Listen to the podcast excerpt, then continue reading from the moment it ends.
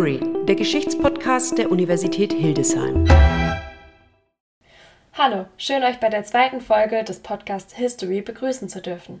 Mein Name ist Marina und gemeinsam mit Sanne und Martin führe ich euch durch diese Folge unseres Podcasts. Wir sind Studierende des Instituts für Geschichte der Stiftung Universität Hildesheim. Auch in diesem Semester haben wir uns unter der Leitung unserer Dozentin Sanne Zieten wieder an die Arbeit gemacht. Dieses Mal haben wir aber auch recht viele Inhalte gemeinsam recherchiert und vorbereitet, sodass wir sogar zwei Podcasts rausbringen können dieses Semester. Marina, Sanne und mich kennt ihr ja schon. Aber alle anderen Stimmen sind neu. Mit dabei in Folge 2 sind Niklas Inken, Julia, Jenny, Katrin und Sophie. Aber was hat sich denn noch geändert, Sanne?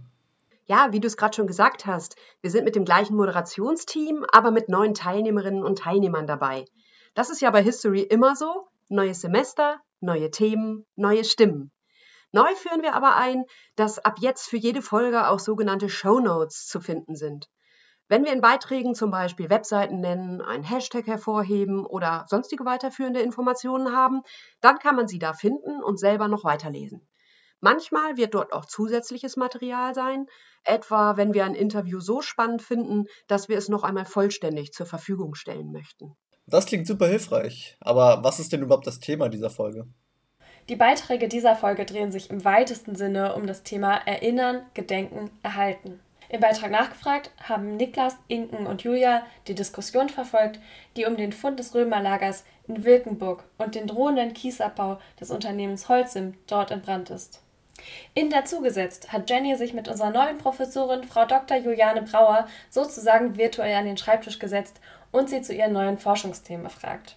Und zuletzt haben wir Katrin und Sophie, die beiden haben sich für den Beitrag zugehört, mit der Leiterin der Gedenkstätte in Ahlem unterhalten. Dort geht es um die pädagogische Arbeit in Zeiten von Corona. Auch in diesem Semester hat Corona natürlich bewirkt, dass wir uns nicht persönlich treffen konnten. Wenn man bei einigen Beiträgen also hört, dass wir die Aufnahmen per Videokonferenz machen mussten, dann habt bitte Verständnis dafür. Starten wir doch mit dem ersten Beitrag. Was passiert, wenn historische Funde gemacht werden, ein Unternehmen dort eigentlich aber Bodenschätze abbauen will? Als jemand, der Geschichte studiert, denkt man ja sofort, na klar, das muss erhalten bleiben. Aber kann man das wirklich immer so sagen? Genau mit dieser Frage haben sich Niklas, Julia und Inken beschäftigt. Sie versuchen die Diskussion von allen Seiten zu beleuchten und haben gleich drei Interviews geführt.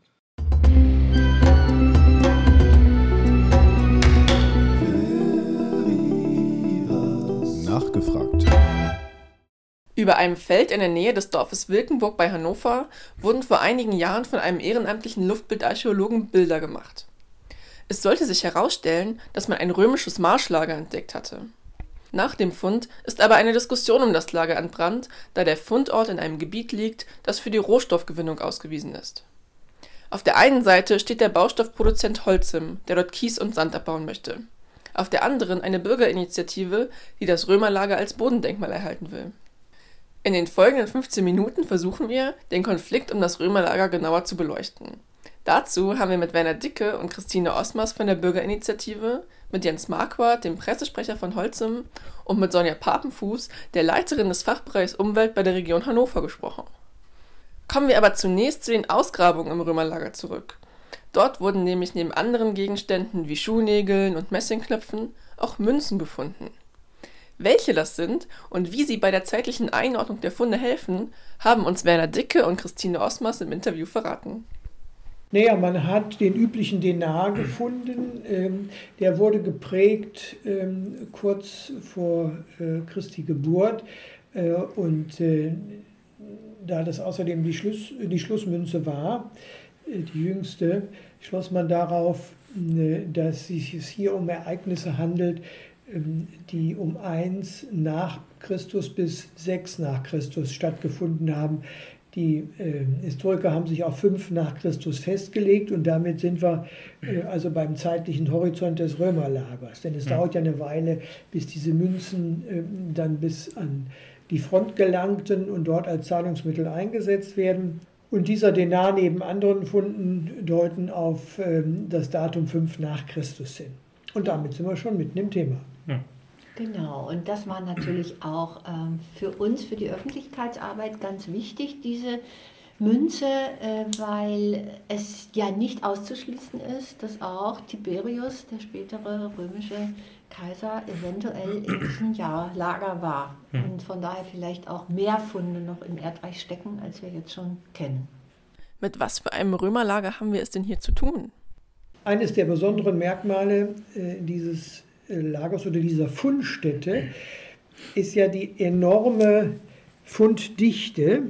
Und das deutet darauf hin, dass äh, es nicht nur ein Tageslager war, sondern entweder haben sie über Wochen hier kampiert oder es ist vielleicht sogar in Mehrphasen äh, genutzt worden. Das passiert hier auch. Man räumte so ein Lager und kam dann auf dem Rück Rückweg oder bei einer erneuten äh, Eruierung dann wieder vor, vorbei und besetzte dieses Gebiet. Ganz günstig war die Lage an einer, Inner, an einer Furt der Leine. Äh, Es war ein guter Übergang mö- möglich. Außerdem äh, war es eine leichte Sandkuppe, sodass es etwas trockener war. Also vom Überschwemmungsgefahren ähm, war es befreit. Das nächste Mer Merkmal, was dieses Lager auszeichnet, es ist nicht bebaut worden, zufällig in der Geschichte. Normalerweise sind äh, römische Standorte strategisch so interessant, äh, dass ähm, das Mittelalter oder die Neuzeit darauf dann Siedlungen hat erbauen können. Das ist hier nicht der Fall. Wenn Sie sonst äh, keine römischen Marschlager finden, hat das meistens damit zu tun, dass sie überbaut wurden. Und da können sie halt auch nicht graben. Das ist ja klar. Man kann die Häuser nicht abtragen und so weiter. Das dritte Mer Merkmal, was hier auffällig ist, es ist das nordöstlichste Lager, äh, das die Römer aufweisen überhaupt. Ne, Das ist eine Besonderheit mit ca. 40 Hektar, 600 mal 700 Meter ne, und wahrscheinlich für drei Legionen geeignet, 20.000 Mann. Und das vierte besondere Mer- Merkmal, neben der hohen Funddichte ist es auch eine besondere Qualität dieser Funde gewesen, nämlich wir haben einen hohen Edelmetallanteil, äh, Gold und Silber. Und das deutet auf Elitetruppen hin, was wiederum auf den Feldherrn Tiberius verweist. Jetzt haben wir ja etwas über die historische Relevanz dieses Fundes gehört. Nun gibt es aber auch noch einen anderen Blickwinkel auf das Gebiet bei Wilkenburg. Und zwar ist dieses Areal als Gebiet zur Rohstoffgewinnung ausgewiesen und der Baustoffproduzent Holcim möchte dort Kies und Sand abbauen. Dazu haben wir Jens Marquardt, den Pressesprecher von Holcim, interviewt. Herr Marquardt, welches Interesse hat denn Holcim an diesem Gebiet? Das Gebiet bei Wilkenburg ist für Holcim von Interesse, weil wir auch so künftig eine Versorgung der Region Hannover mit notwendigen regionalen Rohstoffen wie Sand und Kies sicherstellen können. Deshalb plant die Holcim Kies und Split GmbH die Gewinnung von Kies und Sand im äh, Bereich der Gemeinde Wilkenburg. Hm, Entsprechend dem regionalen Raumordnungsprogramm der Region Hannover handelt es sich dabei um Flächen, welche als Vorranggebiete für die Rohstoffgewinnung ausgewiesen sind. Und mit Fortschreibung des Regionalplans im Jahr 2016 wurden diese Flächen bestätigt. Im letzten Jahr hat Holcim das Römerlager untersuchen lassen. Was ist denn dabei rausgekommen?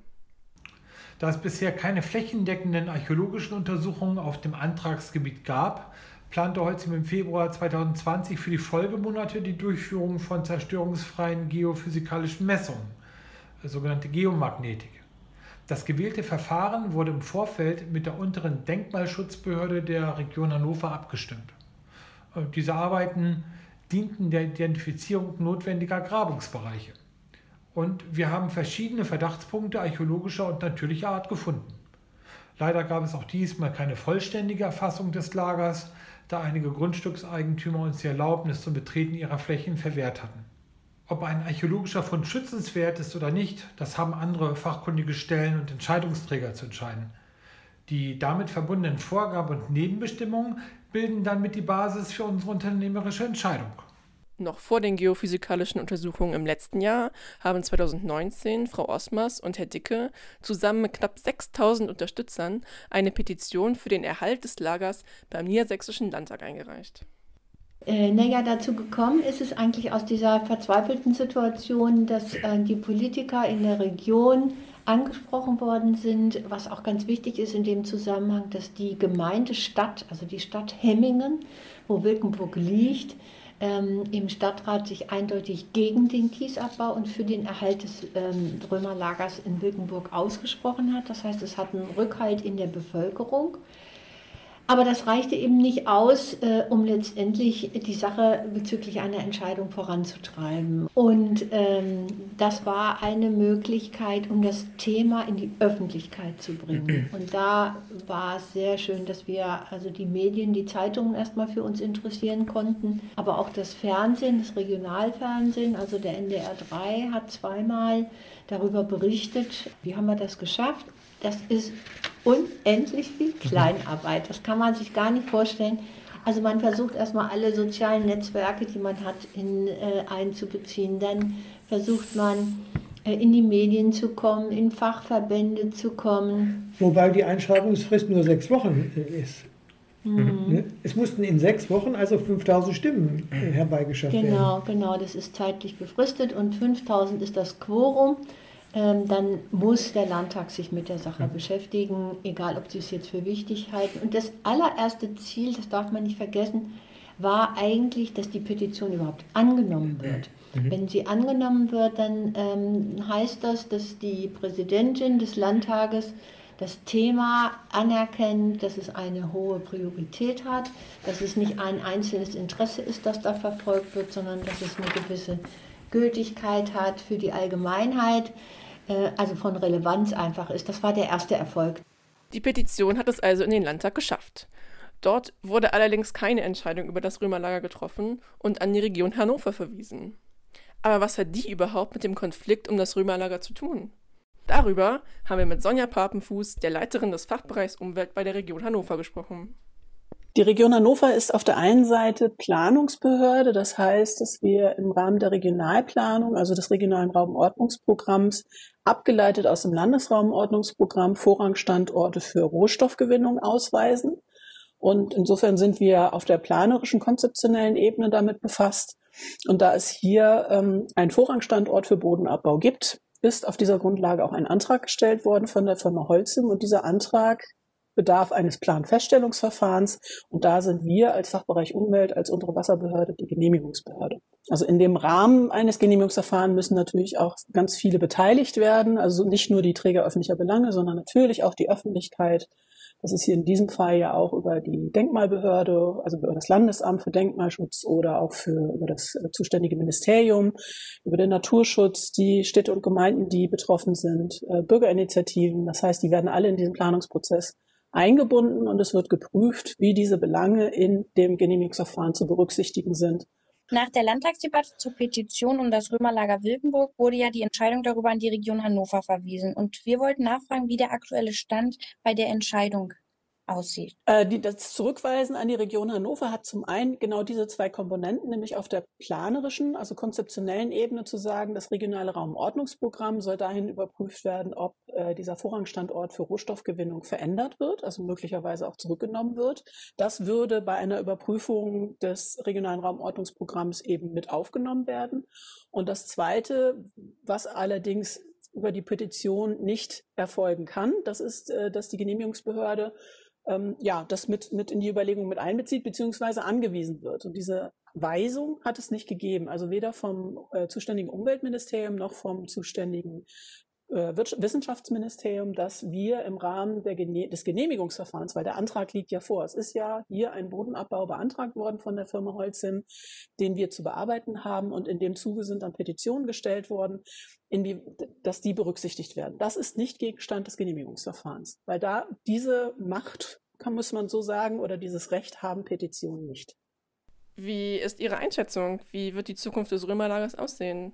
Also wir sind wir prüfen natürlich alle Belange, das machen wir jetzt im Moment auch und äh, das machen wir ja eigentlich schon seit mehreren Jahren. Das ist ja meistens sind das immer sehr langwierige Prozesse, weil eben alle Belange gehört und geprüft werden müssen, möglicherweise auch neue Erkenntnisse sich äh, ergeben oder auch neue Gutachten erstellt werden müssen. Das war jetzt hier beim Römerlager tatsächlich auch der Fall.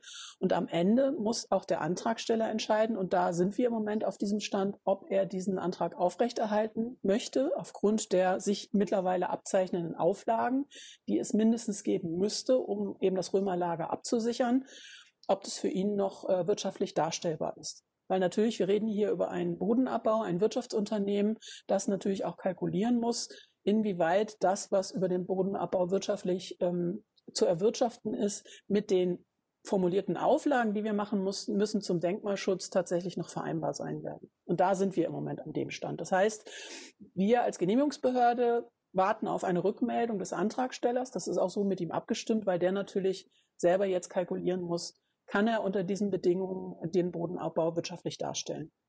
Welches sind denn die Auflagen, die sich abzeichnen? Na, es wird ein sehr aufwendiges Sicherungsverfahren für, ähm, für das Römerlager geben müssen, also aus Denkmalschutzgründen. Das ist auch mit allen Beteiligten, insbesondere dem zuständigen Landes, äh, Landesamt oder auch mit dem, mit dem zuständigen Ministerium abgestimmt worden.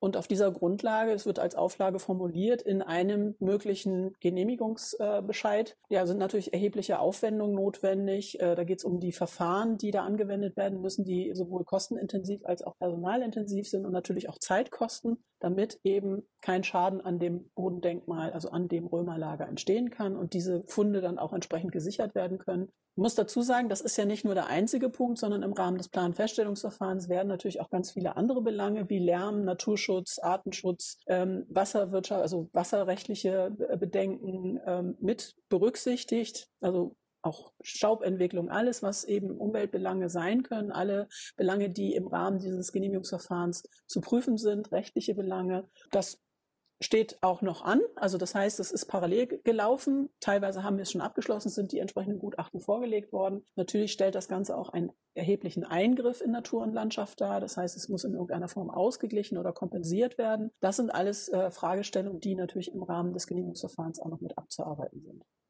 Und vielleicht noch einmal zurück zum Stand. Also wir haben noch, wir sind noch in der Phase der Sondierung sozusagen. Das heißt, wir sammeln noch ein und es steht auch noch an, einen äh, sogenannten Erörterungstermin zu machen. Das heißt, da werden alle Einwendungen, die im Zuge des Verfahrens jetzt auch von Bürgerinitiativen und Verträge öffentlicher Belangen eingegangen sind, in einem Termin erörtert. Der hat noch nicht stattgefunden. Das heißt, wir haben gesagt, es macht keinen Sinn, solange wir nicht von der Firma selber oder vom Antragsteller selber wissen, ob er das, den Antrag aufrechterhält, diesen doch sehr aufwendigen Termin, das sind meistens dann in der Größenordnung, kann das sogar mehrere Tage dauern, alle Belange dann nochmal in einem Termin, in einem ja, teilöffentlichen, denn eigentlich sind die nicht öffentlichen, weil das ist tatsächlich nur für die, die auch Einwendungen gemacht haben, findet dann dieser Termin statt, aber dass die nochmal Gehör bekommen und die einzelnen Belange erörtert werden können. Holze muss also prüfen, ob der Abbau von Kies und Sand unter den Auflagen wirtschaftlich ist und sich dann wieder an die Region Hannover wenden. Also sollte Holcim sich für einen Abbau entscheiden, dann wird das laufende Genehmigungsverfahren mit dem Erörterungstermin fortgesetzt. Ähm, zugleich wird Holcim im weiteren Verlauf den verstärkten Dialog mit allen Beteiligten suchen. Wir wollen ja eine gemeinsame, tragbare Lösung finden und auch Ideen austauschen. Äh, das Unternehmen hat an verschiedenen deutschen Standorten bereits gute Erfahrungen in der Zusammenarbeit mit Archäologen, Gemeindevertretern und auch Nachbarn gemacht. Eine gemeinsame Lösung des Konflikts wünschen wir uns natürlich auch. Wie die aussehen wird, ist aber immer noch in der Schwebe. Wir bedanken uns recht herzlich bei unseren Interviewpartnerinnen und Interviewpartnern. Werner Dicke, Christine Osmers, Jens Marquardt und Sonja Papenfuß.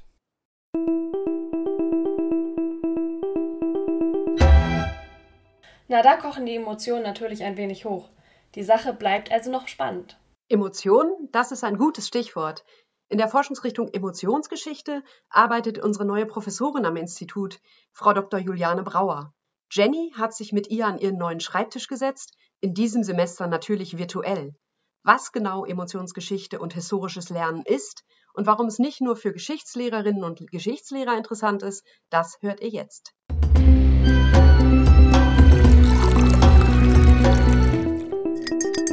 Dazugesetzt. Hi, ich bin Jenny. Für meinen Beitrag dazugesetzt habe ich mich per Videokonferenz mit Frau Prof. Dr. Brauer getroffen. Ich will jetzt gar nicht zu viel vorwegnehmen. Hört selbst. Guten Morgen und vielen Dank, dass Sie sich heute für uns Zeit genommen haben. Stellen Sie sich doch bitte einmal kurz vor. Also mein Name ist äh, Juliane Brauer. Ich bin jetzt seit September letzten Jahres ähm, an der Universität Hildesheim und äh, habe dort die Professur für Geschichtsdidaktik. Davor habe ich ähm, zehn Jahre am Max-Planck-Institut für Bildungsforschung gearbeitet Und meine Schwerpunkte dort sind Emotionen und historisches Lernen gewesen. Die baue ich jetzt weiter aus. Ich bin Musikwissenschaftlerin und Historikerin und ich interessiere mich neben Emotionen und historischem Lernen für gemeinschaftliches Singen und was dieses gemeinschaftliche Singen mit uns emotional macht und was es in der Geschichte gemacht hat, wie es Menschen manipuliert hat, aber auch Menschen quasi zu Gemeinschaften zusammenschmiedet. Okay, dann gehen wir doch mal auf den Themenschwerpunkt Emotionsgeschichte ein. Was ist Emotionsgeschichte überhaupt und was haben Emotionen mit Geschichte überhaupt zu tun? Ziemlich viel, das müsste man jetzt mal differenzieren. Also ich würde das zunächst differenzieren, dass äh, Emotionen ja quasi von historischen Menschen ja genau, also auch gefühlt worden sind. Ne? Nicht genau wie wir, das ist jetzt der große Unterschied. Aber Emotionen sind quasi ein Objekt der Geschichte, weil sie in der Vergangenheit ja vorgekommen sind. Das ist das Erste. Also es ist wichtig, dass wir das ähm, voneinander unterscheiden. Und zweitens haben wir unsere eigenen Emotionen. Also wenn wir uns mit Geschichte beschäftigen, wir als ähm, Lehrende, Dozierende, als Lehrer und Lehrerinnen und später, also später als Lehrerinnen und Lehrer, aber auch Schüler und Schülerinnen, die haben ja alle ihre eigenen Emotionen. Das sind die Emotionen auf der Subjektebene. Also das müssen wir immer ganz klar differenzieren. Wir haben einerseits die Emotionen, die in der Geschichte vorkommen, in der Vergangenheit über die wir was lernen können und die persönlichen Subjektemotionen ähm, der Menschen, die heute am Lernprozess beteiligt sind oder am Prozess überhaupt, sich mit Geschichte auseinanderzusetzen. Ich komme mal zu dem einen Emotionen als Objekte der Geschichte. Vor 30 Jahren ungefähr äh, ist das äh, ein Thema geworden, also der Cultural Turn in der Geschichtswissenschaft. Ähm, was erfahren wir über Vergangenheit, vergangene Menschen, wenn wir uns deren Emotionen anschauen. Ne, das war so diese Grundidee. Äh, Oder wir haben Emotionen in den Quellen, Emotionsworte in den Quellen, emotionale äh, Reaktionen. Was können wir daraus machen, wir als Historiker und Historikerinnen? Und grundsätzlich ist äh, erstmal festzuhalten, dass äh, Historiker und Historikerinnen davon ausgehen oder dass es ganz wichtig ist, im Gegensatz zu den Emotional Turn Geschichten aus der Psychologie oder aus der Soziologie, dass Emotionen nicht immer gleich sind, sondern sich Emotionen verändern. Ich glaube, das war auch so eine Reaktion eben in der Geschichtswissenschaft. Also es, über Emotionen arbeiten ja schon seit vielen Jahrzehnten, wie gesagt, die äh, lebenswissenschaftlichen Disziplinen und ähm, die haben so ein festes Verständnis von Emotionen, dass Emotionen immer gleich sind. Also wir so eine, ein Set von Basisemotionen haben, ne? Angst, Ekel, Freude, das sind so ein Teil dieser Basisemotionen. Und äh, die verändern sich nicht über die Zeit. Die haben alle Menschen äh, zu allen Zeiten, in allen Kulturen. Ne? Und die Antwort der Historiker und Historikerinnen vor ungefähr 30 Jahren war darauf, nein, mh, das hilft uns nichts. Also wir als ähm, kulturwissenschaftlich arbeitende Disziplin können mit diesen Basisemotionen überhaupt nichts anfangen, weil, wie Sie ja wissen, Geschichte äh, lebt ja vom Wandel oder was wir beschreiben in der Geschichte, Geschichtswissenschaft ist ja Wandel, ist ja Veränderung. Grundsätzlich ähm, ist es hier zu sagen, dass es so zwei Paradigmen gibt. Einerseits Emotionen haben eine Geschichte, sie verändern sich im Laufe der Geschichte. Das, was die Menschen vor 150 Jahren, auch vor 50 Jahren gefühlt haben, das fühlen wir heute nicht mehr so, können wir auch nicht, also keine Basisemotion, weil wir heute einen ganz anderen Erwartungshorizont und Erfahrungsraum haben. Also wir teilen den nicht. Ne? Uns geht es anders als die Menschen vor 100 Jahren. Also Emotionen verändern sich im Laufe der Geschichte, sie haben eine Geschichte und das zweite Paradigma ist, Emotionen machen Geschichte. Da wird spannend an der Stelle Emotionen machen ja was mit Menschen. Ich habe ja selber gesagt, dass ich über gemeinschaftliches Singen arbeite und Emotionen, ähm, sie bringen Menschen zusammen, ne? sie sind ansteckend. Also das sind vor allen Dingen, das ist die Emotionsgeschichte, die beschäftigt sich mit diesen Emotionen als Gegenstand der Geschichte. Warum sollte man sich denn als zukünftiger Geschichtslehrer oder als zukünftige Geschichtslehrerin mit dem Thema Emotionsgeschichte auseinandersetzen? Sollte bzw. kann man dieses Thema überhaupt mit Schülerinnen und Schülern thematisieren? Hm. Sie äh, als zukünftige Lehrerinnen und Lehrer müssen sich aus zwei Gründen damit auseinandersetzen. Zum einen, um zu verstehen, dass das, was in der Vergangenheit gefühlt wurde, eben nicht nachgefühlt werden kann. Das ist das der zweite Punkt, den ich genannt hatte vorhin. Also Emotionen auf der Subjektebene. Die Emotionen ihrer Schülerinnen und Schüler sind definitiv nicht die gleichen Emotionen der Menschen in der Geschichte und deswegen funktionieren Aufgabenformate die auf Nachfühlen, Einfühlen, äh, Mitfühlen zielen mit historischen Menschen funktionieren nicht. Das ist äh, äh, sogar etwas, was auf emotionale Überwältigung hinausläuft. Quasi, es ist kein Königsweg. Ne? Das wird jetzt oft verhandelt. Ja, wenn wir jetzt über Emotionen arbeiten, mh, hm, könnten wir die Schülerinnen und Schüler damit quasi mehr interessieren. Das können wir auch, und das ist die zweite Antwort, weil diese Emotionen auf der Objektebene als Gegenstände historischen Lernens sind natürlich spannend. Ne? Ähm, und ich glaube ganz sicher, dass es den Schülerinnen und Schülern, ähm, dass sie ein großes Interesse daran haben, etwas über das Leben der Menschen, das, äh, die Weltbilder, das Alltagserleben, die Wahrnehmung von Menschen in der Vergangenheit herauszufinden, äh, dass das eventuell spannender ist, weil es halt näher an am Menschsein ist, an den zentralen Problemen, Schlüsselproblemen sozusagen des Menschseins und des Lebens und nicht so sehr wie ähm, Themen, die auf der Ebene von Wirtschafts- und Politikgeschichte liegen. Ne? Also insofern glaube ich schon, dass es ein, ein spannendes Thema ist. Man könnte es beispielsweise verarbeiten in einem Längsschnittsthema zu Migration, ne? ähm, Migration in der Geschichte und Gegenwart. Was sind die Hoffnungen und Ängste der Menschen, die ihre Heimat verlassen? Was ist damit verbunden? Was für Gefühle von Sehnsucht nach Heimat, aber auch von Ferne sind damit verbunden? Da ist ein größeres Interesse dran, weil wir eben die Schülerinnen und Schüler in ihrer eigenen Lebenswelt abholen. Ne? Weil sie fühlen ja auch. Aber jetzt ist eben der, der, der Denkfehler, der oft gemacht wird, aber sie fühlen nicht das Gleiche. Ne? Also Emotionen sind eben nicht gleich, sondern haben sich verändert. Und an der Stelle sind Emotionen äh, im Geschichtsunterricht eben von diesen beiden Seiten her zu betrachten. Einerseits als etwas, was wir bearbeiten können, als historische Gegenstände, als Themen.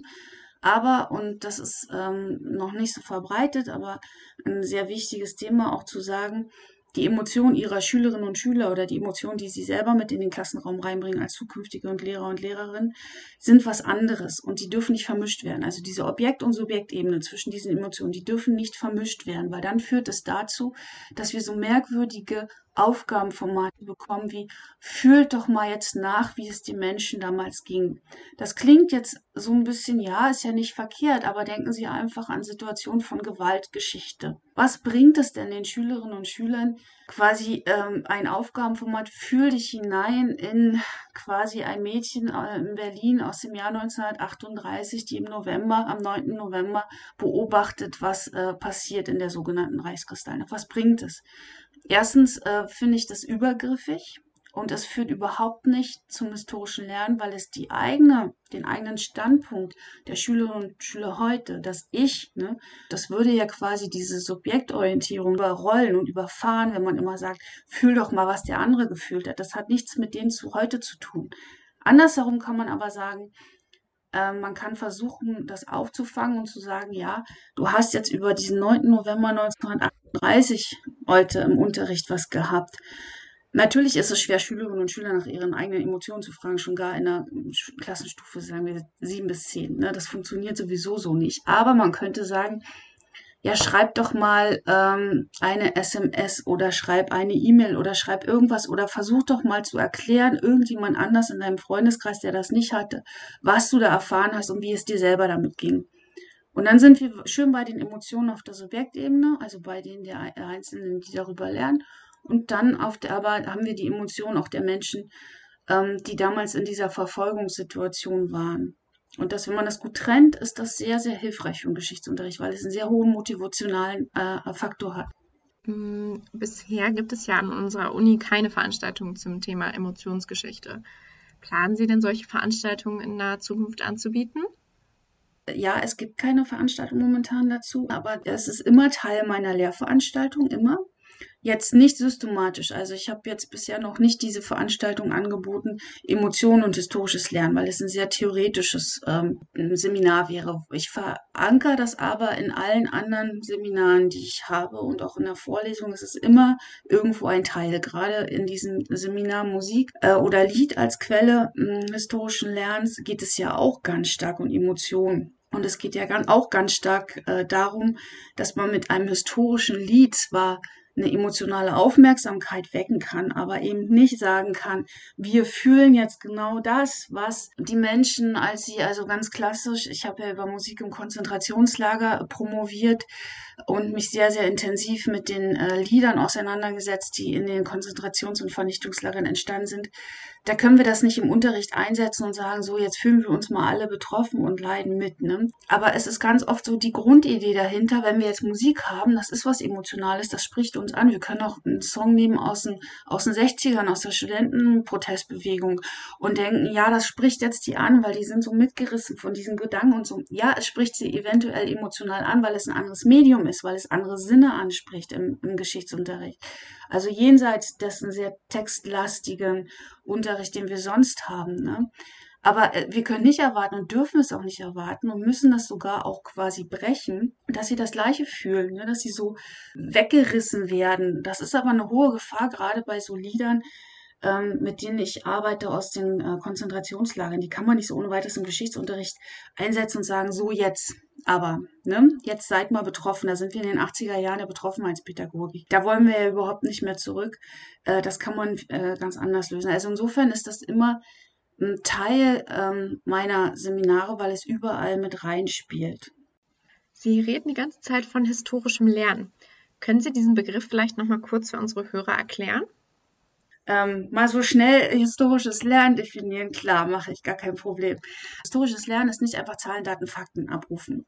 Historisches Lernen ist einfach, ähm, ist nicht einfach. Historisches Lernen ist äh, das Bewusstsein darüber, dass unsere Perspektive, also wir heute, ein, dass wir einen bestimmten Blick auf die Vergangenheit haben und quasi Geschichte deshalb gemacht ist und immer ein Konstrukt ist. Also dass es einen Unterschied zwischen Vergangenheit und Geschichte gibt. Klingt vielleicht nicht sofort einleuchtend, ist es aber, weil Vergangenheit ist das, was in der, was passiert ist. Das sind, ist wirklich ist der Ablauf dessen, was passiert ist. Geschichte ist das, was wir daraus erzählen. Äh, zum Beispiel, wenn wir uns mit Geschichte von Nationalsozialismus und Holocaust auseinandersetzen die historischen Abläufe haben sich ja nie verändert, natürlich nicht. Das hat alles so stattgefunden, schon immer.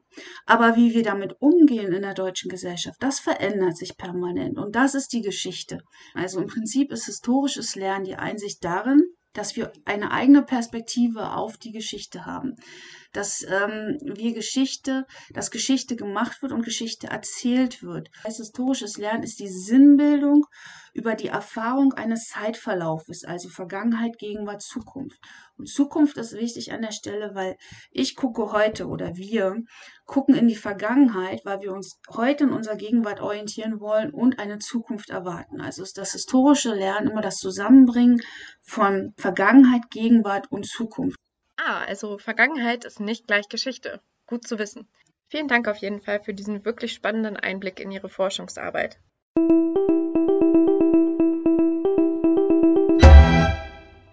Vergangenheit ist passiert und Geschichte wird erzählt. Klingt logisch.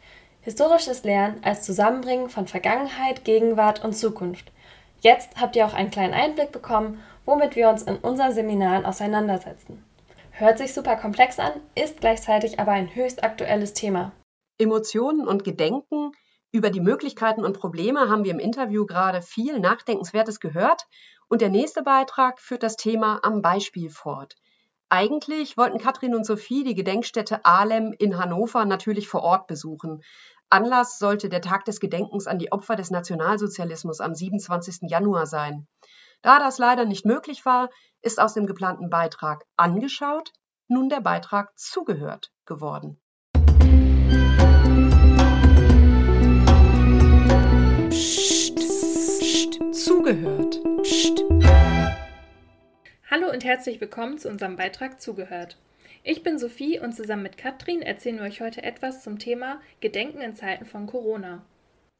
Gedenkstätten spielen eine wichtige Rolle gegen das Vergessen. Die Gedenkstätte Ahlem befindet sich auf dem Gelände einer ehemaligen jüdischen Gartenbauschule, die später von Nationalsozialisten als Sammelstelle für Deportationen und als Gefängnis und Hinrichtungsstätte missbraucht wurde. Auch heute gibt es in der direkten Nachbarschaft wieder Gartenbauschülerinnen und Schüler an der Justus von Liebig Schule. Die Gedenkstätte Ahlem erstreckt sich über vier Stockwerke mit unzähligen Dokumenten, Bildern und vor allem Zeitzeugeninterviews und einem Außengelände. Dort finden Besucherinnen und Besucher den nachgebildeten Schulgarten, das Denkmal der Laubhütte und die Wand der Namen. Das Außengelände ist auch trotz des Lockdowns für alle Interessierten zugänglich. Möchte man einen genauen Einblick in den außerschulischen Lernort erhalten, so steht einem das pädagogische Team der Gedenkstätte zur Seite. Unsere Interviewpartnerin Katrin Lange ist Teil dieses Teams. Sie hat Erziehungswissenschaften und Geschichte an der Uni Potsdam studiert und zusammen mit ihr sprechen wir heute darüber, wie Gedenken in Zeiten von Corona funktionieren kann. Schön, dass du dich heute dazu bereit erklärt hast, mit uns über Gedenken auf Distanz zu sprechen. Wie erlebst du die Gedenkstätte in Zeiten von Corona? Was hat sich verändert? Ja, erstmal äh, hallo Sophie, hallo Katrin. Ähm, freue mich, dass ich hier mitmachen darf. Unsere Gedenkstätte hat sich ja enorm verändert eigentlich. Also wenn man äh, das vergleicht mit den Jahren davor, dann ist eigentlich genau diese Zeit, so zwischen den Herbstferien und äh, dem Halbjahresende, äh, bei uns richtig viel los. Ähm, wir haben ja eigentlich jeden Tag Schulklassen, zwei Workshops parallel im Haus und ähm, ja, das fällt gerade natürlich komplett weg. Äh, Veranstaltungen müssen ausfallen. Ähm, Fortbildungen für Lehrkräfte müssen ausfallen. Also es ist ja sozusagen gar nicht zu vergleichen mit dem Normalbetrieb. Wie geht ihr denn insgesamt als Gedenkstätte mit dem zweiten Lockdown um? Kann man euch in irgendeiner Form noch besuchen? Also grundsätzlich ist die Gedenkstätte Ahlem äh, natürlich wie andere Einrichtungen auch ähm, gerade geschlossen. Also Besucher können nicht in die Ausstellungsräume, aber die Gedenkstätte besteht eben auch aus einem Außengelände und zumindest das ist jederzeit frei zugänglich. Also da gibt es ähm, ein paar Informationstafeln, es gibt Gedenkorte wie die Wand der Namen und man kann sich zumindest äh, dem Thema etwas nähern, aber ähm, es ist natürlich nicht das gleiche wie ein Ausstellungsbesuch. Bei euch findet normalerweise im Januar eine Gedenkveranstaltung in Kooperation mit einer Schule statt. Wie setzt ihr das denn dieses Jahr um? Ja, also da haben wir ähm, ganz tolle Erfahrungen eben gemacht in den letzten Jahren ähm, mit einer Kooperationsschule aus Hannover, der Sophienschule. Normalerweise ist es eine große Veranstaltung äh, mit zahlreichen Besucherinnen und Besuchern und ähm, diese Feier, diese Veranstaltung wird eben komplett von den Schülerinnen und Schülern gestaltet. Und dieses Jahr äh, war eben schon ganz früh klar, dass äh, es in diesem großen Rahmen mit Besucherinnen und Besuchern vor Ort nicht stattfinden wird. Also da hat auch schon äh, im Sommer eigentlich mein Kollege Andreas Mischok ganz klar gesagt, wir müssen uns da was anderes überlegen. Und äh, zusammen mit unserer FSJlerin Sarah Rott haben die jetzt ein Filmprojekt durchgeführt mit den Schülerinnen und Schülern. Das ist immer der zwölfte Jahrgang. Ähm, und die haben sozusagen das, was sie sonst in so einer Präsenzveranstaltung gezeigt haben, jetzt in Filmclips gepackt. Äh, also das ist eine Mischung aus ja sozusagen eher kreativen Beiträgen, ähm, Gedichte, die man sozusagen in einen Film gepackt hat, aber auch ja, so klassische Redebeiträge. Und ähm, diese einzelnen Filme stehen eben auch gut für sich und die werden ab dem 20. Januar auf YouTube veröffentlicht. Und am 27. Januar, also dem Tag des Gedenkens, äh, dem Holocaust-Gedenktag, wird sozusagen dann ein Zusammenschnitt von allen Filmen quasi als eine digitale Form des, äh, der Gedenkveranstaltung. Ja, YouTube ist ja direkt schon äh, das nächste Stichwort eigentlich. Äh, wir haben schon uns eure Materialien angeschaut, die ihr auch äh, auf YouTube veröffentlicht habt. Vielleicht kannst du uns dazu ja auch noch mal was erzählen. Was findet man denn bei YouTube? Das genau sind auch Filmclips und da geht es um besondere Jahrestage, die auch natürlich einen Bezug zur Gedenkstätte, zur Geschichte des Ortes haben. Bisher haben wir da veröffentlicht einen Film zur Pogromnacht und einen Film zum Jahrestag der ersten Deportation äh, von allem aus. Und ja, das ist so eine Mischung aus, das Thema wird überhaupt erstmal vorgestellt, es wird nochmal erläutert, welchen Bezug es zur Gedenkstätte gibt, die Quellen werden vorgestellt, Zeitzeugen werden vorgestellt und kommen zu Wort. Und ja, das soll einfach eine Möglichkeit bieten, also einerseits für interessierte Besucherinnen und Besucher äh, so einen Ersatzsatz finden, aber es kann natürlich auch in, im Schulunterricht, auch im Distanzlernen. Und gibt es noch andere Materialien, die Schüler und Schülerinnen oder Schulklassen benutzen können, zum Homeschooling zum Beispiel? Ja, da haben wir im ersten Lockdown schon Materialien erstellt, genau, auch mit dem Ziel, so einen Ersatz zu schaffen. Also gerade für die vielen Gruppen, denen wir da absagen mussten, ja auch relativ spontan, kam dann eben bei mir die Idee auf, man muss denen irgendwas an die Hand geben und sagen, ihr könnt jetzt nicht kommen, aber ihr könnt zumindest in der Schule oder zu Hause mit Materialien arbeiten. Und da haben wir eben das Prinzip des biografischen Lernens auch umgesetzt, was wir auch äh, in unseren Workshops vor Ort gerne nutzen. Das sind so, auch so Materialpakete, Texte, Bilder, Dokumente, Zitate zu einzelnen Personen Personen oder zu einzelnen Familien, die irgendwas mit diesem Ort zu tun haben. Also die stehen ja so für diese verschiedenen Phasen der Geschichte hier. Und damit kann man äh, ja zum einen erstmal einfach eine Lebensgeschichte sich erarbeiten und aber auch so ein bisschen die Geschichte des Ortes damit zusammensetzen. Da habt ihr ja echt vielfältige Dinge zur Verfügung gestellt. Mit denen kann man bestimmt super arbeiten. Wie ist denn so insgesamt das Feedback zu den Materialien bisher? Es wurde zum einen erstmal ganz gut nachgefragt. Also da waren wir ganz froh, dass es auch tatsächlich ja, gerne genutzt wird offenbar. Und äh, wir haben da auch ganz positive Rückmeldungen bekommen, also dass es ne, gut zusammengestellt ist. Ganz vielen Lehrkräften ist ja auch wichtig, also deswegen kommen sie auch normalerweise in die Gedenkstätte, dass sie damit so einen regionalen oder lokalen Bezug herstellen können. Und äh, mit den Materialien haben sie jetzt eben auch Informationen und Quellen, die das ganz gut ermöglichen. Es gibt aber ein Aber. Also es wurde auch zurückgemeldet, dass es eben den Besuch vor Ort nicht wirklich ersetzen kann oder dass einfach äh, ja, vieles deutlicher wird, wenn man vor Ort ist, dass sich auch die Schülerinnen und Schüler äh, mal anders drauf einlassen können auf so ein Thema, wenn sie wirklich vor Ort sind. Und im Grunde, ja, können wir uns natürlich freuen über so eine Einschränkung, über dieses Aber. Zeigt ja auch, dass wir ganz gute Arbeit machen. Äh, ja, aber es ist natürlich auch für alle irgendwie nur ein Ersatz. Ne? Das muss man natürlich so sehen. Und wir sind aber froh, dass es gut genutzt wird und ganz gut an, ankommt. Eine Gedenkstätte ist ja auch immer sowas wie ein Ort der Begegnung. Ähm, könntest du insgesamt noch mal was dazu sagen, wo du die Grenzen beim Gedenken auf Distanz siehst? Ja, das finde ich äh, eine schwierige Frage. Also wir stehen ja auch zum Beispiel jetzt noch vor den Gedenkfeiern, die jetzt so Ende Januar und dann bis in den März hinein ähm, stattfinden. Und äh, da müssen wir natürlich erstmal gucken, ob sozusagen unsere Ideen, die wir da jetzt haben, gut ankommen oder nicht. Ähm, also grundsätzlich glaube ich, kann man tatsächlich viel machen, auch mit, mit anderen Formaten, auch im digitalen Format.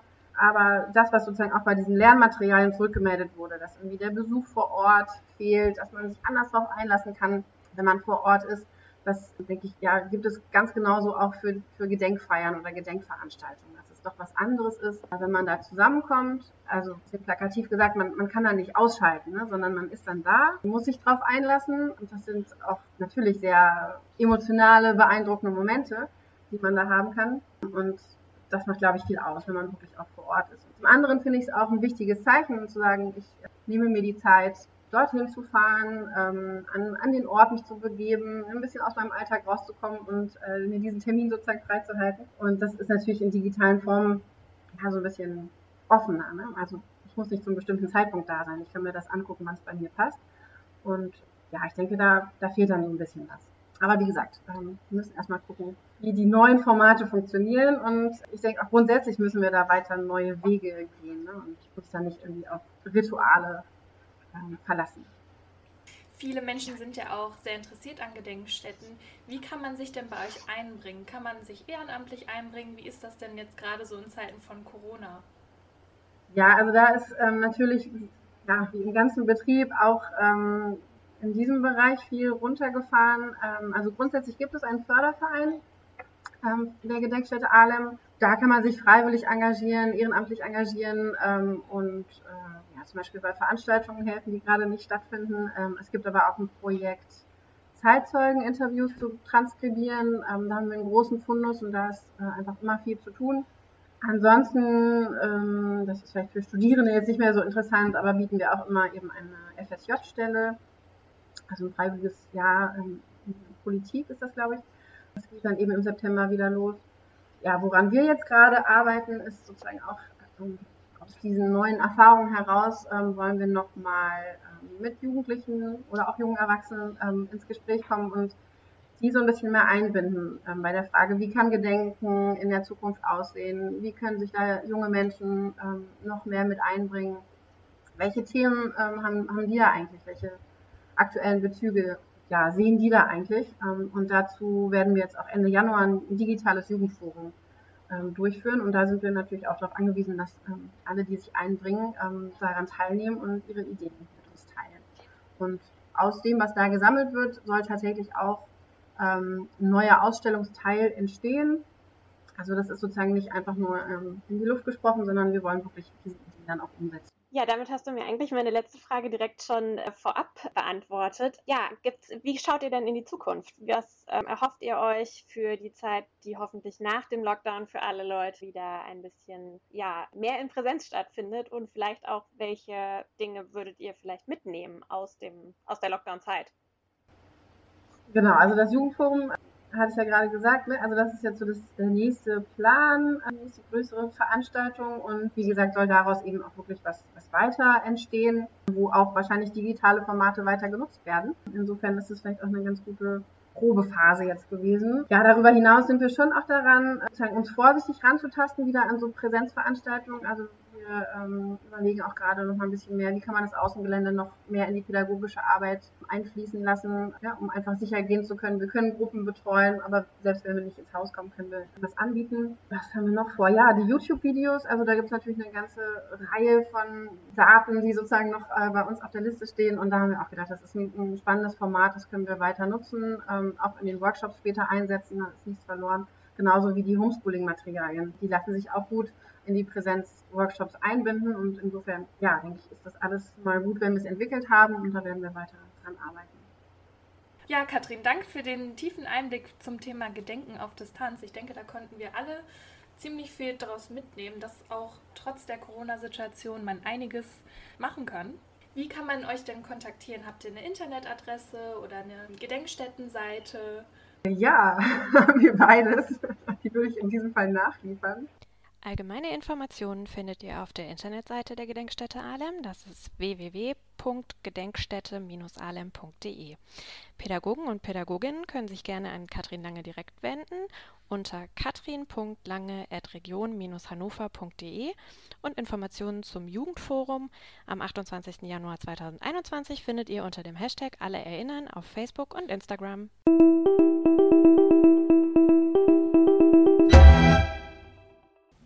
Ganz wichtig, am 27. Januar ist Tag des Gedenkens an die Opfer des Nationalsozialismus. Ich bin mir sicher, da finden noch ganz viele andere spannende Sachen statt, die man sich im Nachhinein noch anschauen kann.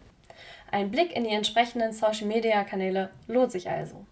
So, nach drei Beiträgen voller Infos und Impulsen zum Weiterdenken sind wir jetzt auch schon wieder am Ende angekommen. Mit in dieser Folge dabei waren Katrin Dehnhardt, Sophie Melcher, Niklas Adden, Inken Hartleb, Julia Herre und Jenny Biel. Dank auch an alle Interviewpartnerinnen und Partner. Dank natürlich auch an euch, Marina und Martin, für technischen Support und für die Moderation. Was bleibt nun noch zu sagen? Danke, Sanne, auch dir. Wir bedanken uns außerdem bei der Volksbank Hildesheim Lehrte Pattensen für die finanzielle Unterstützung und dem Programm Erasmus Plus der Europäischen Union. Und damit ihr auch die nächste Folge unseres Podcasts sicher nicht verpasst, folgt uns auf Soundcloud, Spotify oder Apple Podcasts. Tschüss. Tschüss. Tschüss.